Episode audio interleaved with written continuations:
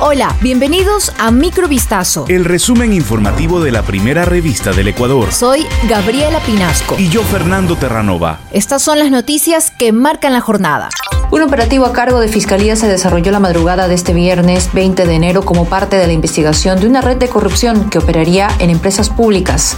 La institución informó que se ejecutaron ocho allanamientos simultáneos en Guayaquil y uno en Quito a los domicilios de las personas investigadas por la presunta trama que ha sido bautizada como caso encuentro. En la diligencia se levantaron evidencias como documentos, dispositivos de almacenamiento, teléfonos celulares, computadoras, joyas, entre otros elementos. Esta investigación empezó tras los audios difundidos por el medio La Posta en los que se menciona a funcionarios y exfuncionarios del actual gobierno. En uno de ellos se escucha cuantiosos pedidos de dinero.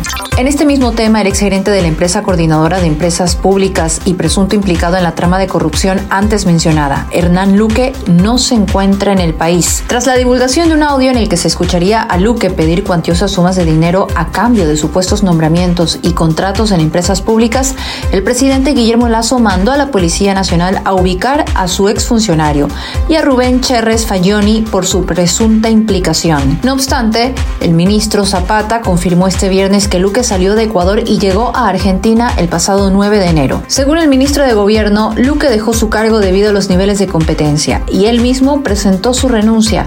Según Jiménez, el gobierno mantiene su firme postura de que se investigue lo que se tenga que investigar.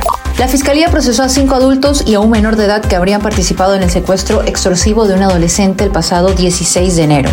Los implicados fueron aprendidos la madrugada del día siguiente de los hechos tras un operativo liderado por la fiscalía. La víctima fue liberada y trasladada a una casa de salud para su valoración médica. Los ahora procesados habrían interceptado al adolescente cuando se dirigía a su domicilio para luego llevárselo con rumbo desconocido.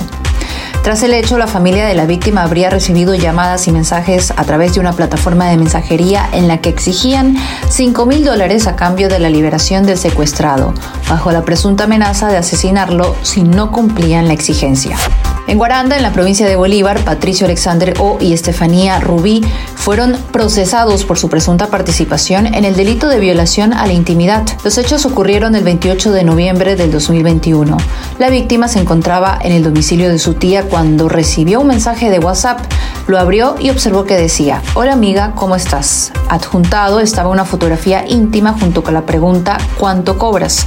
Según la investigación, la víctima habría recibido este tipo de mensajes de diferentes números y fotografías que solo le había enviado a su expareja, Patricio Alexander O, por el grado de confianza que existía. Los ahora procesados habrían difundido sus fotografías a varias personas por medio de redes sociales y aplicaciones de mensajería instantánea, por lo que la agraviada presentó su denuncia ante la fiscalía.